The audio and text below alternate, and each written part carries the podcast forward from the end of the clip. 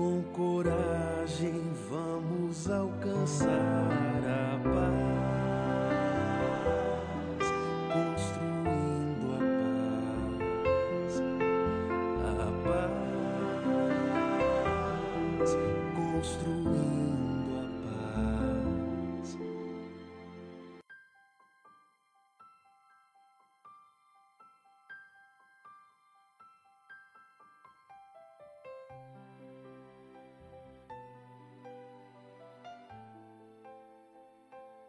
Olá, queridos amigos e amigas. Este é o podcast Liderança Espírita para a Nova Era, uma promoção da Federação Espírita do Rio Grande do Sul, através da sua vice-presidência de unificação, pelo setor de formação de lideranças espíritas.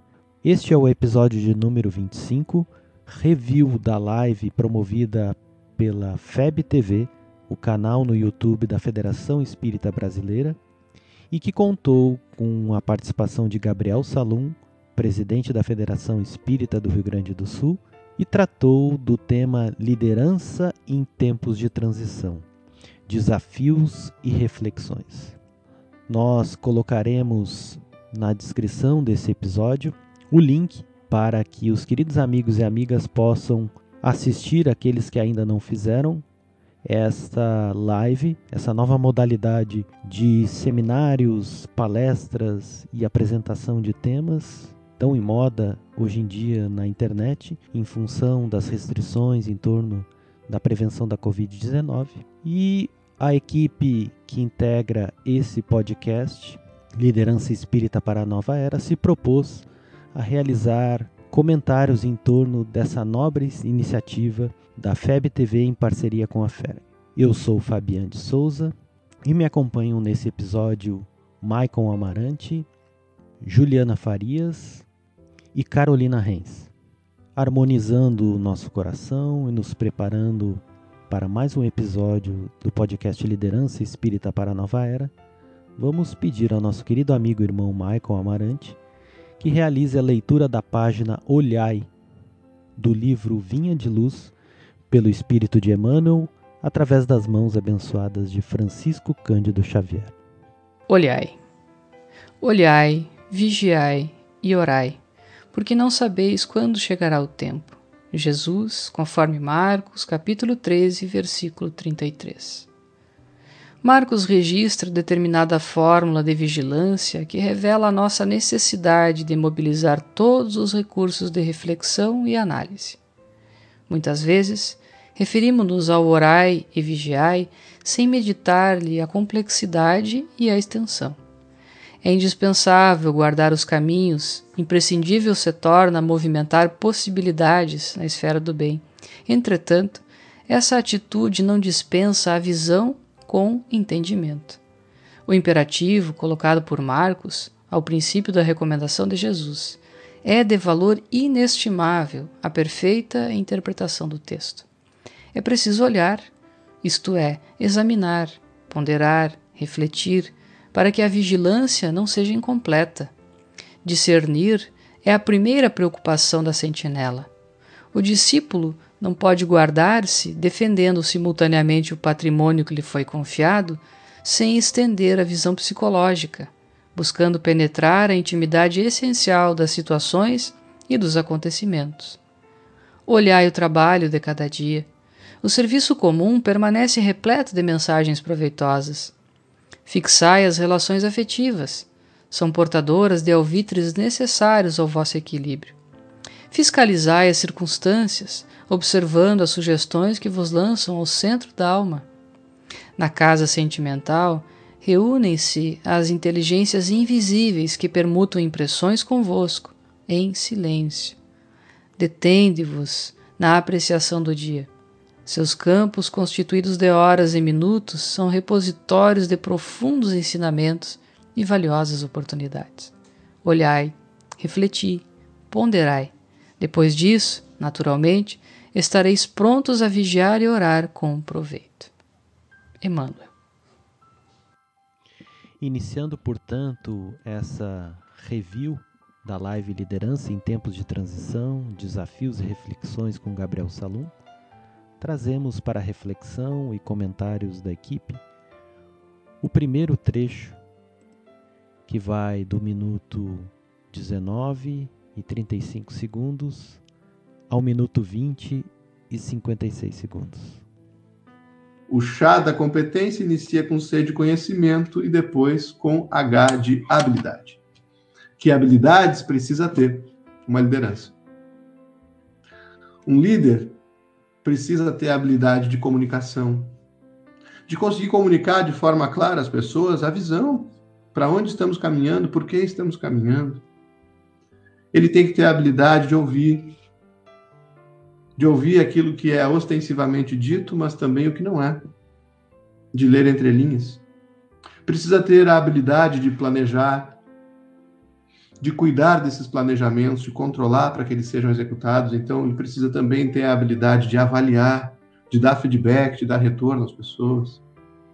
Jesus fazia isso constantemente. Conversando com Pedro, quem dizem que sou, quem tu dizes que eu sou, quando dialogava com os discípulos e eles perguntavam por que não puderam curar o homem que caía muitas vezes na água, muitas vezes no fogo, e ele respondia: era por causa da vossa pouca fé. Então ele constantemente ia apresentando referências para que o trabalho sendo avaliado pudesse progredir, tanto objetivamente como aquilo que era feito no mundo, como intimamente, na entrega de cada um para a fileira e para a tarefa. São muitas habilidades que nos são pedidas para liderar. Nesse trecho, Gabriel chama atenção para algumas habilidades que a liderança deve desenvolver para que realize a sua tarefa de forma adequada. Ele cita a comunicação, no ouvir e falar, o planejamento, desde a concepção do plano até o seu controle, a avaliação, o feedback, e sem esgotar a questão, ele nos traz um quadro exemplificativo de algumas habilidades que são fundamentais para o correto exercício da liderança. E nós podemos nos perguntar: que habilidade dentre, dentre estas estou mais fragilizado? Que preciso dar mais atenção? Preciso desenvolver? A minha dificuldade está na comunicação? A minha dificuldade está no planejamento? E será que existe uma outra habilidade que também é importante que não está aqui elencada? Que habilidade seria essa? Então, a provocação que nós aproveitamos do trecho destacado na fala do nosso amigo é para que nós possamos olhar intimamente, olhando para as nossas habilidades e o quão desenvolvidas elas estão, para que assim, nesse diagnóstico, possamos identificar e traçar estratégias para alcançar habilidades mais desenvolvidas. Se o nosso problema está na comunicação, ao nos darmos conta disso, já estaremos mais alertas, mais atentos, mais despertos para a necessidade de desenvolvê-la. Se nós identificamos, fora deste quadro exemplificativo, uma outra habilidade, que outros recursos, que estratégias nós podemos traçar para desenvolvê-las? Essa é uma jornada da liderança, de olhar para dentro de si, de procurar dentro do seu arsenal, dentro do seu canivete suíço de habilidades. Qual é aquela que está mais fragilizada? Ou qual aquela que eu preciso adquirir para que me acompanhe nesse ferramental que eu vou utilizar comigo e na gestão das equipes em que eu estiver trabalhando. Então não há uma resposta pronta, não há um, um roteiro único e inequívoco de como nós vamos desenvolver cada uma dessas habilidades. O que há é a necessidade de, primeiro, identificarmos como estão as nossas habilidades e traçarmos estratégias, e isso é sensível a cada um, porque se cada um tem estas habilidades desenvolvidas em um certo sentido, a forma como elas serão desenvolvidas também é particular.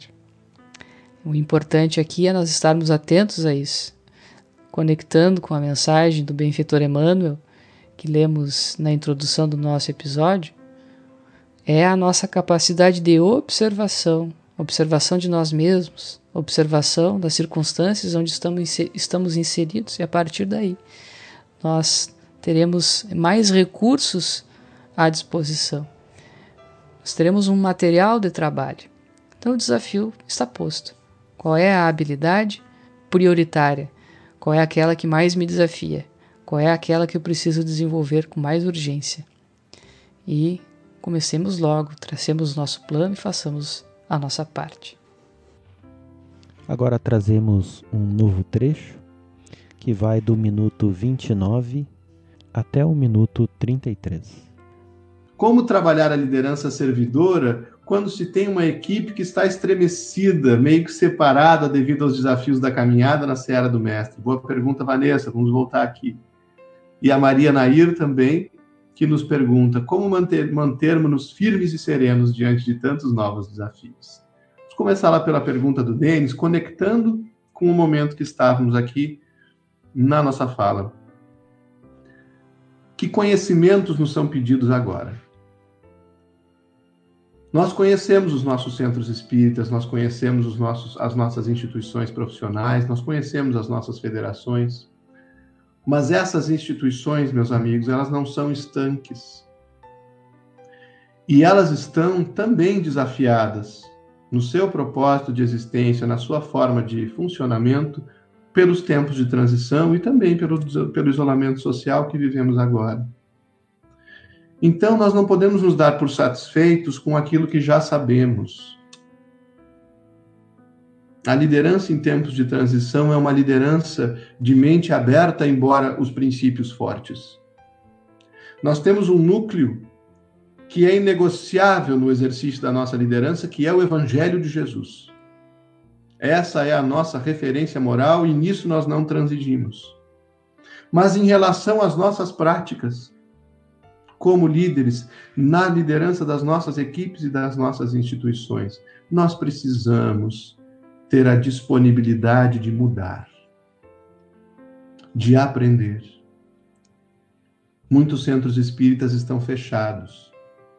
Nós estamos tendo que desenvolver mecanismos para fazermos estudos online, para fazermos evangelização da infância e da juventude online, para conseguirmos atender na assistência e promoção social espírita aquelas famílias, aquelas pessoas que contam conosco, inclusive na urgência material que se avoluma nesses tempos.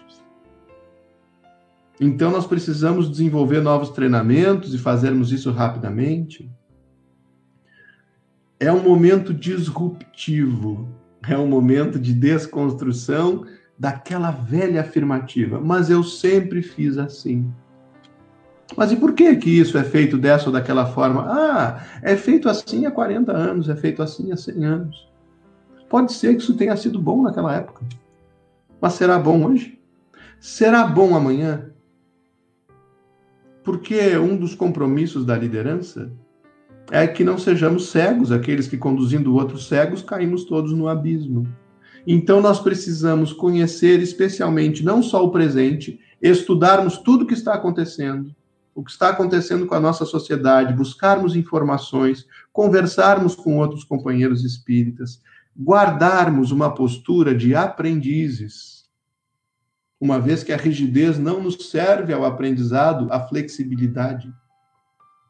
E quando a crise se acentua, a curva de aprendizado do líder deve ser ainda mais rápida porque nós precisamos dar resposta, porque as pessoas contam conosco e as instituições contam conosco, a fim de se sentirem seguros, de se sentirem unidos.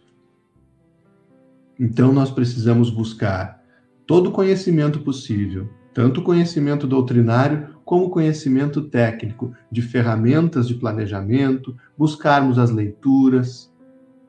Nesse trecho, então, amigos, que o nosso amigo Gabriel Salum discorre sobre o conhecimento, o C da competência, lá do nosso chá da competência.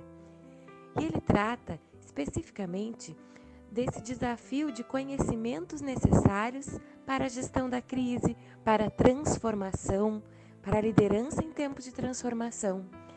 E aí a gente vai refletir juntos que os conhecimentos anteriores às mudanças, eles não deixam de ser importantes. Pelo contrário, um líder que conhece a sua equipe, ele tem condições de identificar os desafios em maior profundidade, mesmo quando ele não encontra presencialmente os integrantes do grupo. O líder que conhece os objetivos da tarefa que desenvolve, os objetivos maiores, o alinhamento doutrinário que vai dar liga a todas as tarefas, sejam desenvolvidas presencialmente ou de outras formas, é o líder que vai ter mais fundamentos para efetuar a transformação, para dar conta dos novos desafios. E esse processo, ele não pode ser estanque. Não bastam todos esses conhecimentos para que essa liderança, então, dê conta da transformação. É necessário a constância na busca. O líder aprendiz.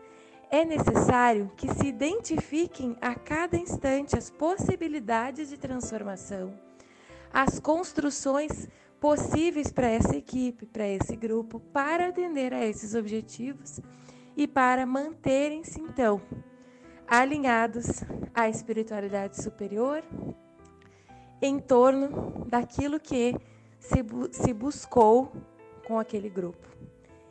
Então, a liderança que desenvolve conhecimento constantemente, que se coloca para aprender com cada desafio, que se permite questionar o que estava fazendo, como estava fazendo, com que objetivos, pode enfrentar com mais força os momentos de transformação. O Gabriel fala sobre a postura de aprendiz, sobre questionar os motivos pelos quais nós escolhemos determinadas formas de agir, de conduzir os nossos trabalhos, de nos relacionarmos em equipe. Ah, ele reforça que os nossos princípios, que são os princípios do Cristo, são imutáveis, são nossa rocha firme na qual baseamos nossas tomadas de decisão. Me parece que muitas vezes os nossos desafios com a resolução de conflitos, uh, eles se dão, na verdade, na tradução, na transposição dos princípios do Cristo para o nosso dia a dia, para a nossa rotina de trabalho no movimento espírita. São questões como, bom, o que é ser humilde nesse caso específico no qual eu estou vivendo? O que é ser um líder educador como Jesus nesse desafio que eu estou enfrentando na minha equipe de trabalho.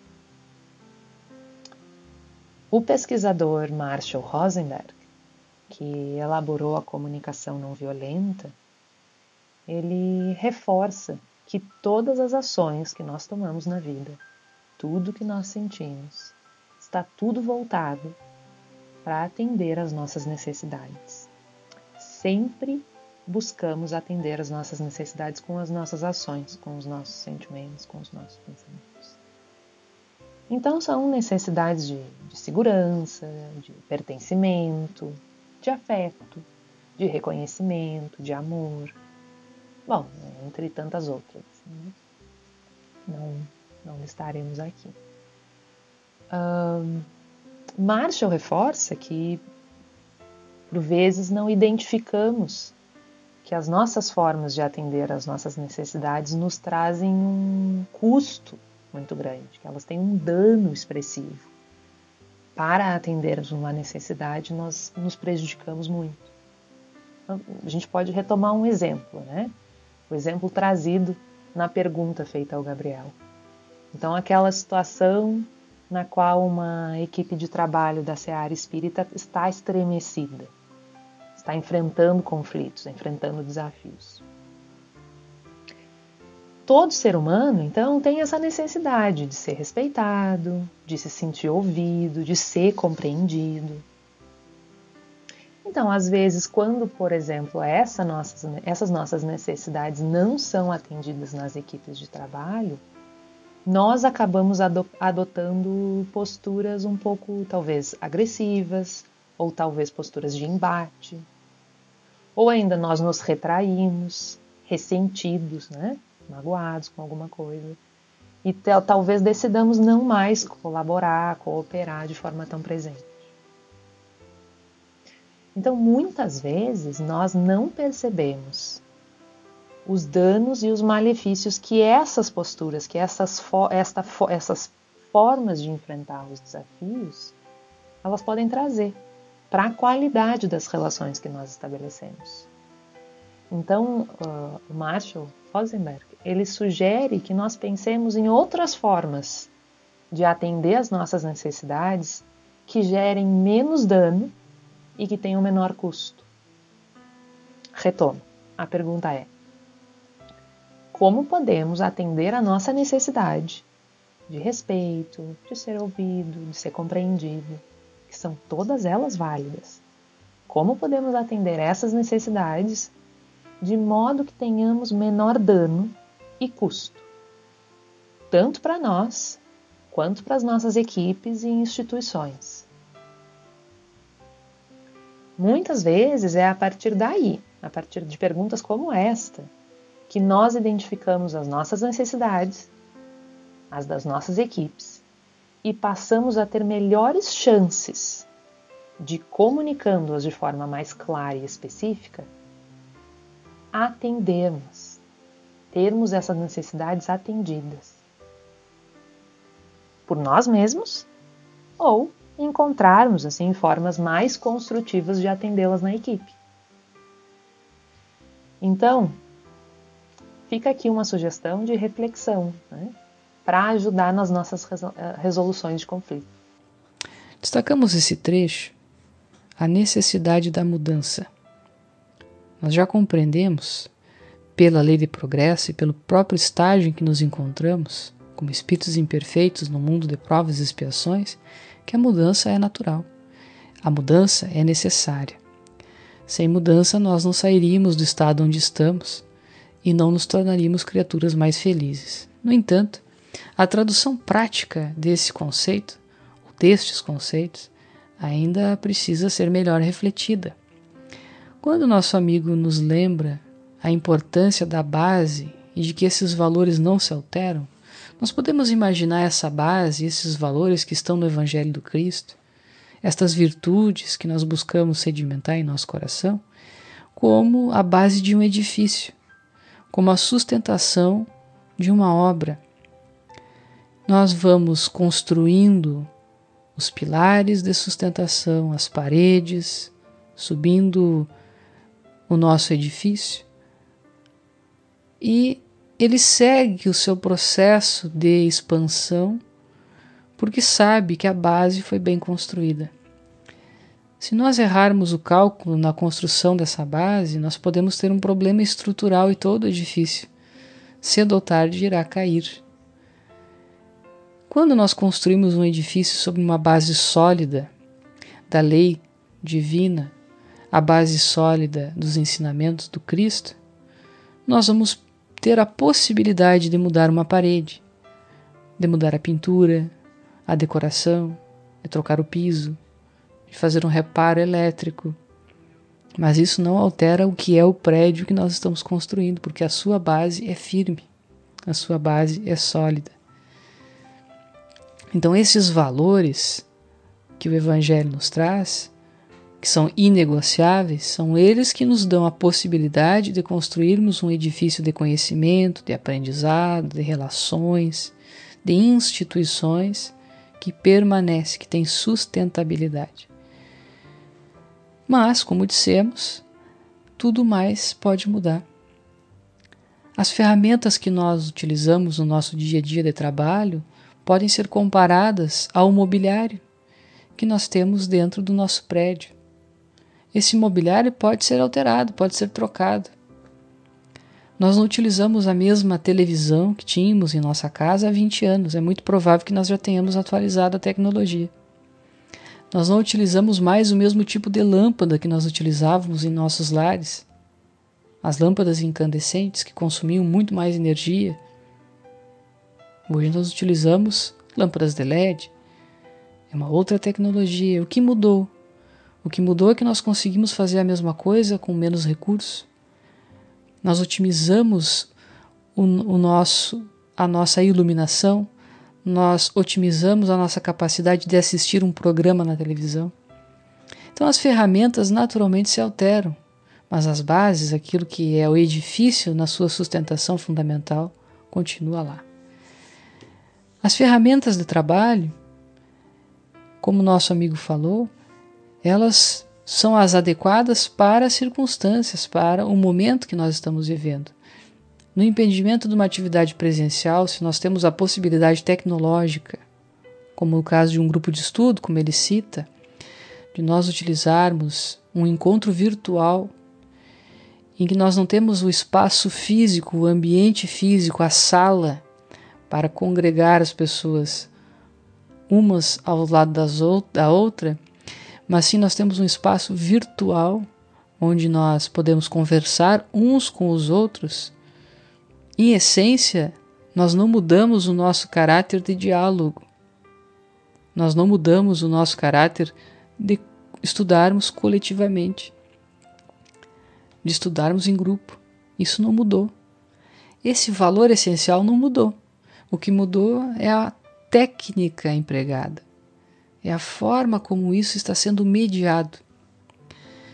Então, a importância de nós conhecermos novos métodos, de buscarmos novas formas de fazer as mesmas coisas que nós já fazemos, ou de buscar novas coisas que podem ser feitas a partir destes novos métodos ou tecnologias que antes não eram possíveis como este episódio que você está escutando agora. Em outras épocas, para que esse conteúdo chegasse até você, nós dependeríamos de um rádio. Nós dependeríamos de uma transmissão que iria acontecer no determinado horário. Agora cada um pode escutar o podcast na hora que bem entende. Nós continuamos veiculando o mesmo conteúdo, mas a forma como nós o fazemos é diferente.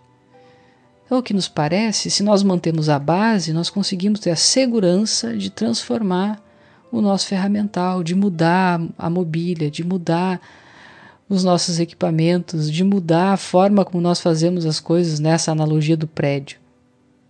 Porque nós podemos fazer isso com segurança. É o que nos parece, o momento que nós estamos vivendo, este momento do isolamento social, se nós analisarmos, não houve até o presente momento a construção de novas tecnologias. Nós estamos apenas aderindo a tecnologias que já existiam há bastante tempo. Os encontros virtuais mediados pelas, pelas salas do Meet, por exemplo, ou de outros recursos, são é, recursos tecnológicos que já estavam à nossa disposição há muito tempo, mas que agora diante da necessidade, nós aceleramos a adesão. Quando nós falamos na necessidade de planejar, de desenvolver habilidades, nós já sabíamos disso. Mas no momento da crise, ao que parece, isso se torna ainda mais dramático e nós percebemos coisas que não percebíamos. As necessidades se tornam mais prementes, mais imediatas, mais urgentes e nós precisamos mudar. Do contrário, nós não conseguiremos acompanhar o progresso. Então, o destaque que nós fazemos nesse momento é este: de que não é que tudo esteja mudando. A nossa base não muda, ela não se altera, ela deve se solidificar cada vez mais. Mas os recursos, os meios, a técnica são coisas que sim devem evoluir. Do contrário, nós continuaríamos ainda na tradição oral, nós continuaríamos, talvez, no máximo, lendo através de pergaminhos. Agora ouviremos o trecho que vai do minuto 33, 32 segundos, até o minuto 37, 17 segundos, onde o nosso Gabriel Salum trata da temática da visão no exercício da liderança. Não sabemos tudo e conversávamos ainda esses dias, porque nos aflige nesses momentos, e aqui é outra questão que, que é peculiar do tempo de transição, nós não conseguimos, às vezes, enxergar muito longe. Parece que nós estamos dentro de uma nuvem. As nossas medidas acabam sendo medidas de curto prazo, porque nós não sabemos quando a pandemia termina. Nós não sabemos quando o centro espírita reabre. Nós não sabemos quando as crianças poderão voltar à evangelização.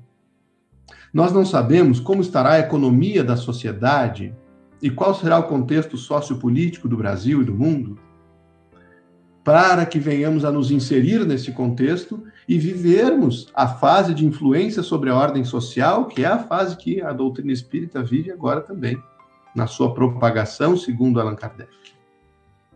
Então, nós não estamos enxergando e nos ressentimos disso como líderes, até em algum exercício de solidão.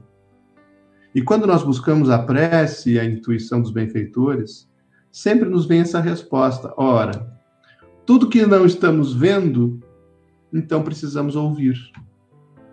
Se eu me ressinto de estar vendo pouco, porque o momento é esse, as coisas ainda não estão muito claramente desenhadas, embora espiritualmente asseguradas pela doutrina espírita, mas no contexto prático do dia a dia nós temos muitas perguntas, nós temos muitas dúvidas. E se em todos os tempos um líder precisa ter a habilidade de ouvir e a atitude humilde do aprendiz, mais ainda agora eu preciso conversar com os meus pares.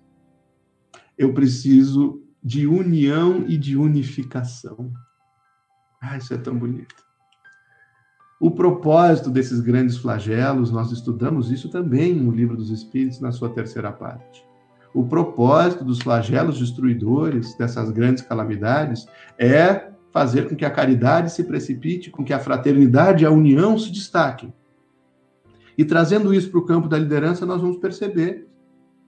Vamos perceber que eu preciso dialogar com os meus irmãos espíritas, inclusive os do outro centro. Eu não posso mais me isolar, porque o isolamento pode ameaçar a existência da minha instituição e porque alguém pode ter encontrado uma solução para a evangelização, para o estudo, para a sustentabilidade da casa, para o livro espírita, que eu não preciso inventar de novo porque a união e a fraternidade, como base de uma nova ordem social, nos permitem aproveitarmos como uma grande rede de líderes em tempos de transição a experiência do outro, a força do outro, vindo ao encontro da minha fragilidade.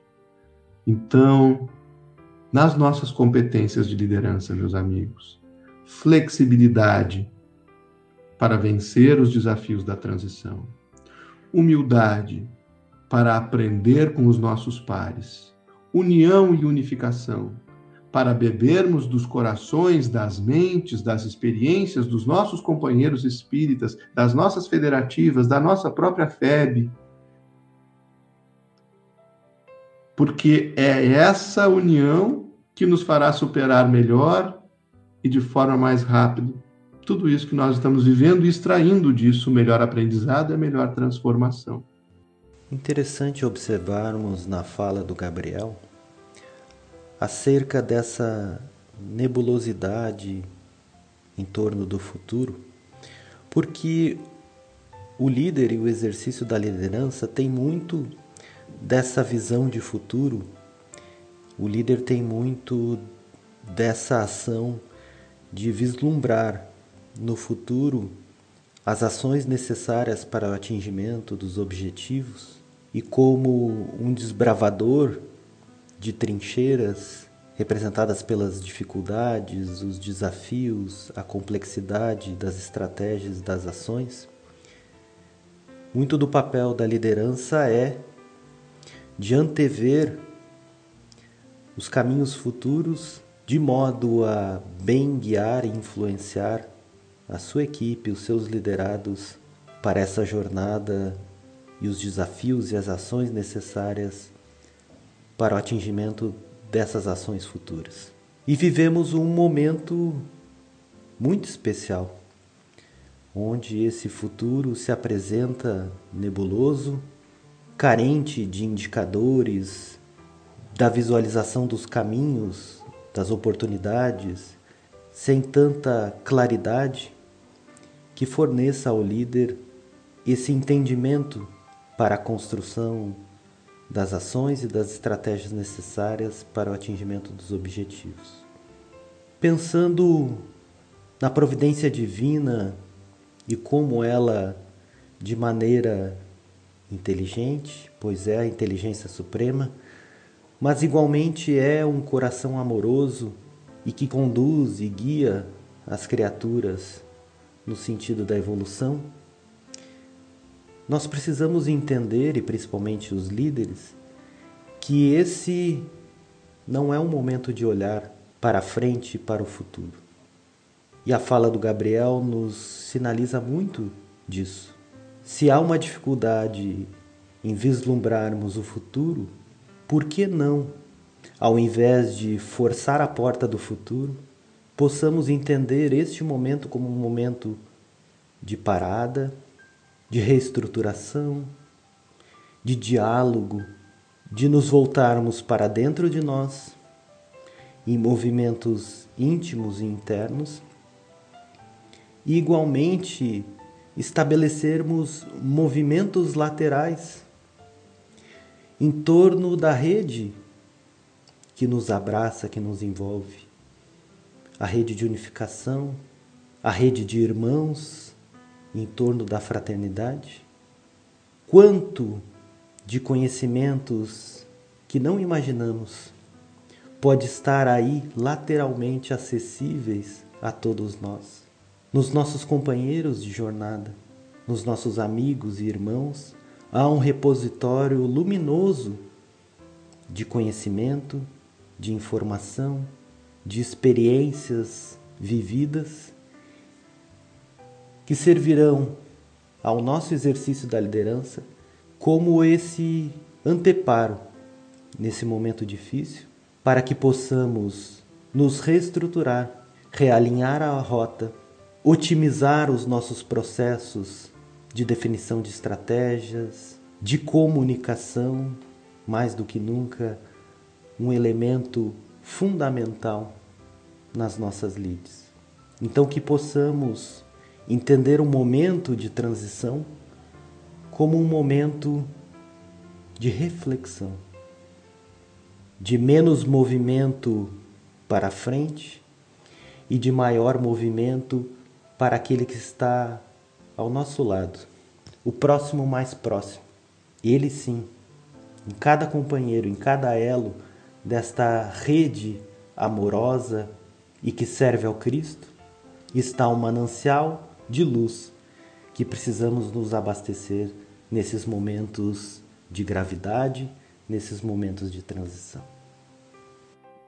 Agora trazemos mais um trecho que vai do minuto 37 e 30 segundos ao minuto 41 e 53 segundos, onde Gabriel Salum trata do objetivo comum, auxiliando a sobreposição de conflitos.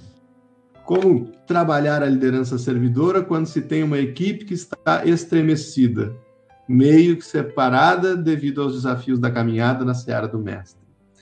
Nós estamos vivendo, Vanessa, tempos em que as pessoas estão à flor da pele e os nossos liderados também, nós líderes também, estamos à flor da pele. Mas o que une uma equipe é o objetivo comum. As pessoas estão ali trabalhando na área de infância e juventude, na área da mediunidade, em uma reunião mediúnica, estão ali trabalhando na assistência na promoção social, na comunicação social espírita, ou em outro núcleo que você esteja pensando aí no seu lar, na sua empresa. As pessoas estão ali porque existe um objetivo comum. Foi por isso que nós destacamos lá atrás o propósito, a visão, a missão e os valores da instituição. E é esse objetivo comum que é capaz de se sobrepor às perspectivas individuais que nos desarmonizam e que nos geram algum tipo de desconforto. Então, nós temos, inclusive, é, como módulo aí na formação de lideranças, o nosso programa nacional que está sendo gestado nas federativas nós temos um módulo de administração de conflitos, que nos diz que o conflito não é ruim. O conflito é tão somente uma divergência de ideias. Ele só se transforma no enfrentamento de pessoas quando nós não administramos o conflito. Então, quando nós temos conflitos dentro da nossa equipe, é sinal de que a equipe está viva, é sinal de que as pessoas se importam com o que estão fazendo. O conflito não é ruim, o líder não deve fugir do conflito. Ele deve ter a habilidade de administrá-lo. E como que a gente administra isso? Em poucas palavras, deixando aí a indicação da leitura também na obra do Líder Espírita do capítulo específico sobre a gestão de conflitos. Nós não podemos negar que o conflito existe. Nos escondermos dele, esperarmos que tudo vai automaticamente se resolver. Não vai quando nós negamos a existência do conflito, muito rapidamente a equipe se deteriora, alguém vai embora e o trabalho fica por fazer. Nós também não podemos favorecer o paradigma competitivo, fazer com que as pessoas se enfrentem. Não é o caminho. O caminho é fazermos perguntas para as pessoas que estão envolvidas naquele conflito. Pergunta para um, pergunta para o outro, o que ele está pensando, o que ele está sentindo, e a partir do objetivo comum que toca aqueles corações e que é o propósito da nossa área, que é o propósito do centro espírita, isso precisa ser revisitado sempre pelo líder e pela sua visão. Nós vamos construindo uma solução ganha-ganha. Nós vamos procurar uma forma de trabalho, colhendo as próprias sugestões, em que ambos sejam atendidos. Mas nem sempre vai ser feito da forma que um ou que o outro queria. Mas a gente pode assegurar o seguinte: Olha, se conseguirmos fazer isso juntos, se a evangelização funcionar, se as crianças aderirem, se os jovens não se evadirem, nós estamos atingindo o nosso objetivo, não estamos? Sim. Pois é, vamos tentar dessa forma com a garantia de que nós vamos avaliar. Isso tranquiliza muito as pessoas da equipe. Adotar uma solução que será avaliada com todos. E isso faz com que as pessoas possam aderir, inclusive, a um meio de trabalho, a um método que não foi o que ela sugeriu. Algumas dicas, né, compartilhando aqui de administração de conflito, para que a gente consiga superar esses atritos, sem dispensarmos, jamais, a prece, né, as nossas irradiações mentais pelas nossas equipes, o diálogo constante e como também nos orienta Jesus, chamar os nossos irmãos em separado quando isso for preciso. Às vezes, aquilo que está transparecendo no conflito interpessoal é um sofrimento, é um infortúnio oculto. E aí nós precisamos lançar mão do atendimento fraterno, pelo diálogo, precisamos buscar uma conversa com o nosso irmão e, como líder, também tentar ajudá-los. Interessante que a temática em torno da gestão dos conflitos sempre surge quando nos propomos a dialogar em torno do tema da liderança. A pergunta proposta de uma maneira muito feliz pela participante da live sobre esses estremecimentos que naturalmente ocorrem com as equipes de trabalho e principalmente nos momentos de transição. É conduzida pelo nosso Gabriel Salum, presidente da Federação Espírita do Rio Grande do Sul, de uma maneira muito habilidosa, porque ao mesmo tempo em que trata a questão dos conflitos como algo natural, aponta também caminhos de gestão e resolução desses estremecimentos, colocando que uma das melhores estratégias para a resolução dos conflitos é a remobilização dos companheiros desta equipe estremecida em torno dos objetivos comuns, do propósito, da visão, da missão, dos valores. Relembrando a todos dos motivos nobres que reuniram esses corações em torno de um objetivo comum. Mas é natural, principalmente nos momentos em que vivemos, em que os nossos corações se percam nos desvios principalmente causados pelo medo, pela dificuldade, por exemplo, de manter um ritmo e uma produtividade com todas as restrições de presença, de comunicação e de interação entre os membros da equipe. que naturalmente é a dinâmica que nos é apresentada nesses tempos de restrição que nos impõem as medidas de precaução em torno da prevenção da Covid-19. E muitos conflitos podem surgir justamente daí, em que uma equipe, nem todos os membros, nesse momento de dificuldade, vão ter o mesmo ritmo e a mesma produtividade diante dessas restrições. E se isso não for bem conduzido pela liderança, pode sim suscitar os conflitos. Por isso é importante respeitar e entender e promover ao grupo nessa remobilização que primeiro converge em torno dos objetivos comuns, da missão, da visão, dos valores, posteriormente o restabelecimento de um novo contrato de trabalho, de ação, para esses novos tempos, onde aqueles que se sentem com dificuldade de estabelecer uma dinâmica de produção podem, por exemplo, estabelecer ações em outros sentidos, como na área da pesquisa e desenvolvimento, e outros que naturalmente conseguiram se adaptar e estabelecer um bom ritmo de trabalho, uma boa dinâmica de ações, podem seguir trabalhando numa estratégia de curto e médio prazo, entregando mais para a equipe. Mas que isso não suscite o que o nosso Gabriel comentou, uma competição por produtividade que gere desse modo um conflito. Respeitando o tempo de cada um, a hora íntima de cada um, estaremos assim navegando com a nossa equipe, com os nossos liderados, por esse mar agora um tanto revolto, sempre mirando o bem-estar da equipe, a motivação necessária para seguir os esforços em torno do objetivo comum.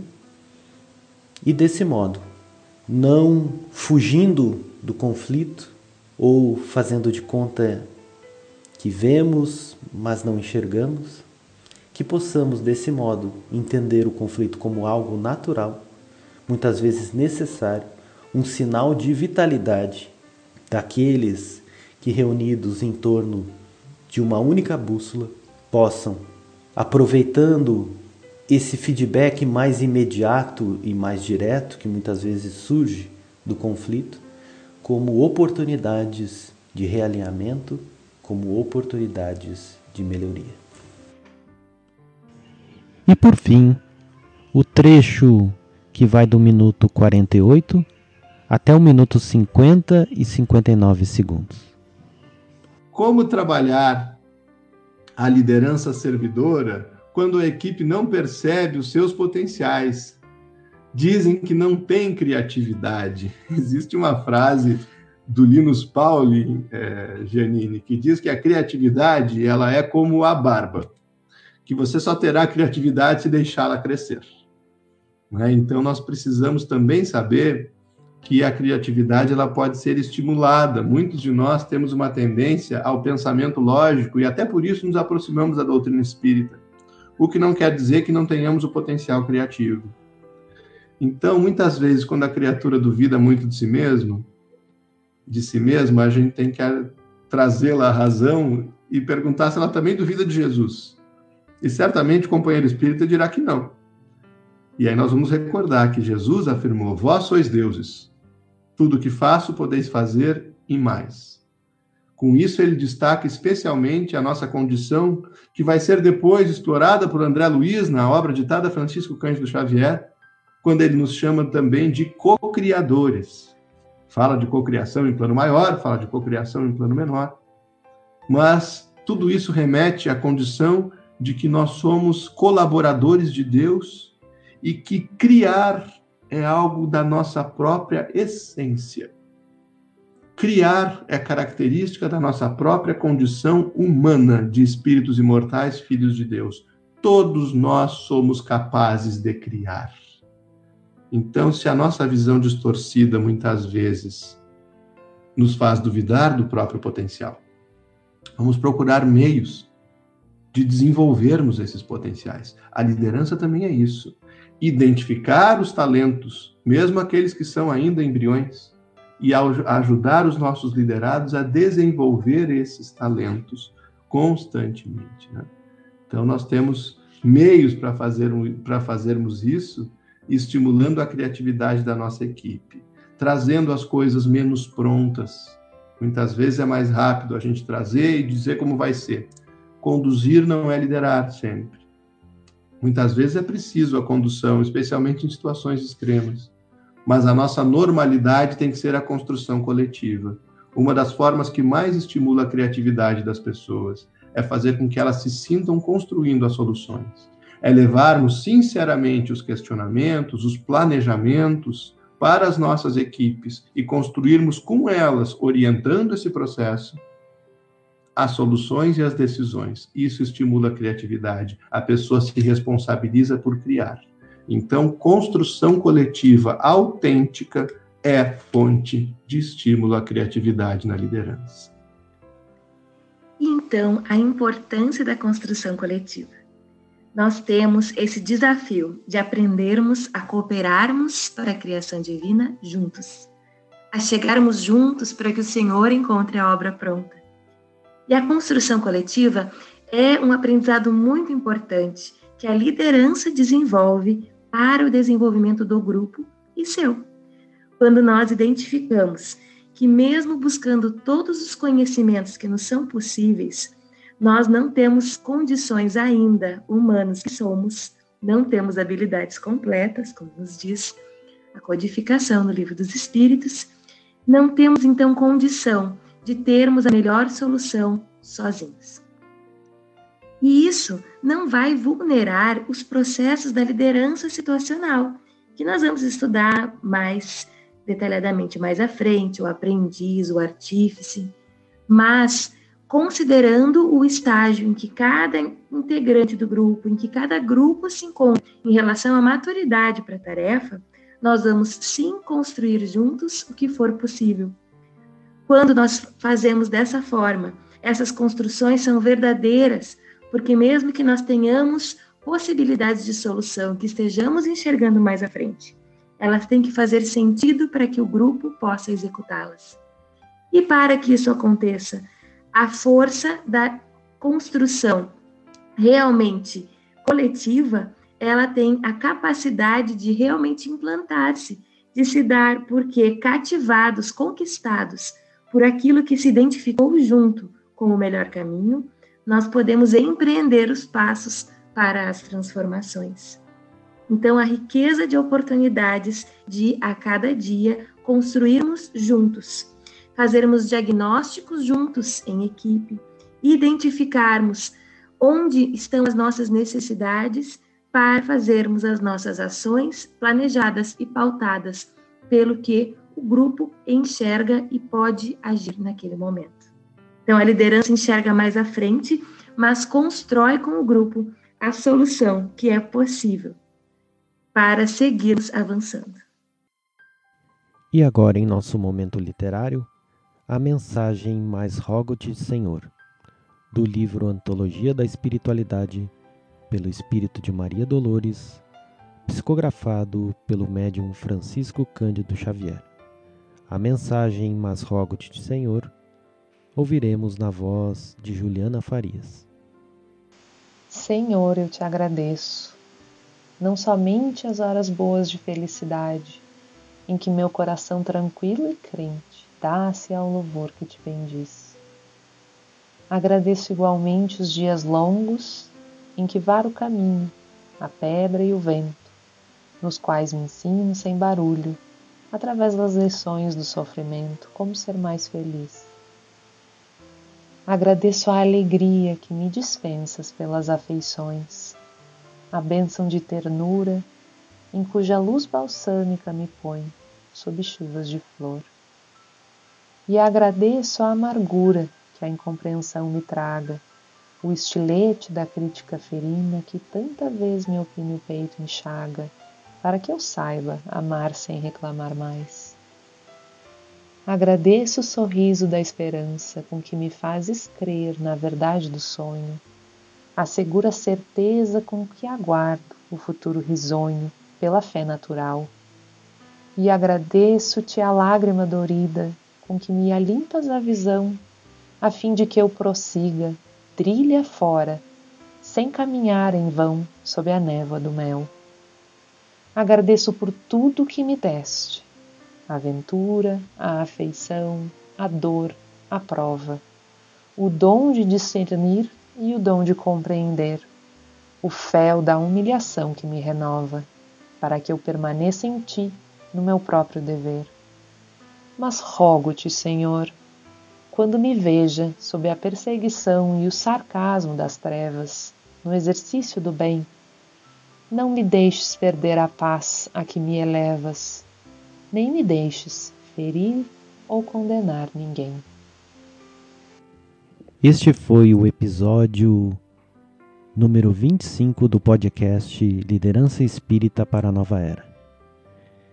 Review da live Liderança em Tempos de Transição, Desafios e Reflexões com Gabriel Salum. Fiquem todos em paz na liderança amorosa e serena do Mestre Jesus. Muita paz. Com coragem vamos alcançar a paz, construindo a paz, a paz, construindo.